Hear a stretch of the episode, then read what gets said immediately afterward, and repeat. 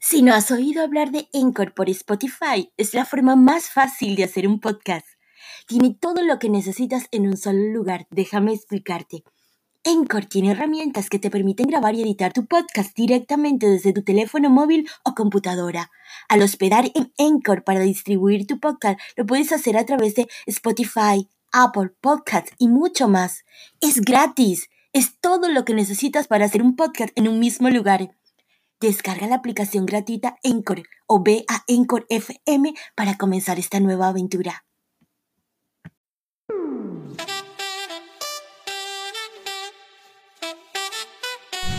Hola, hola, ¿cómo estás? Soy Nika, autora del bestseller Manifiesta sin Límites, este maravilloso método de la manifestación creativa que he escrito con mucho amor y con mi intención de inspirarte en tu camino al despertar de la conciencia. Y hoy estoy muy emocionada porque he recibido un mensajito con un fans que me decía, ¿y cuando sale tu próximo podcast, Nika? ¡Oh, my God! ¡Thank you! ¡Qué bueno, qué bueno, qué bueno que te guste! ¡Qué bueno! Para ti te dedico con todo mi amor y para todos los que me están escuchando. Cada día está creciendo más la audiencia, cosa que me tiene muy emocionada porque de verdad hacer lo que a uno le gusta no tiene precio en la vida. Y hoy Hoy quiero hablarte sobre un tema, ojo, por favor, no nos vamos a desenfocar.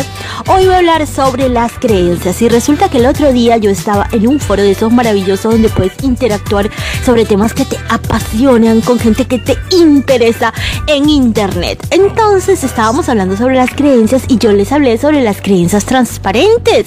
Entonces una persona me salió y me dijo, ¿de qué hablas? Esas creencias no existen.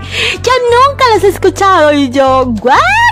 Que tú no las hayas escuchado no significa de que no existan. Eso es una creencia. Y cuando te das cuenta de que todo en la vida es una creencia, las creencias cambian porque te das cuenta de que toda la vida has pensado de una manera, has actuado de una manera, te has comportado de una manera, has creído de una manera. Pero cuando rompes ese paradigma y te das cuenta que no necesariamente porque tú lo creas es, entonces tu creencia cambia. Nos vemos en el próximo.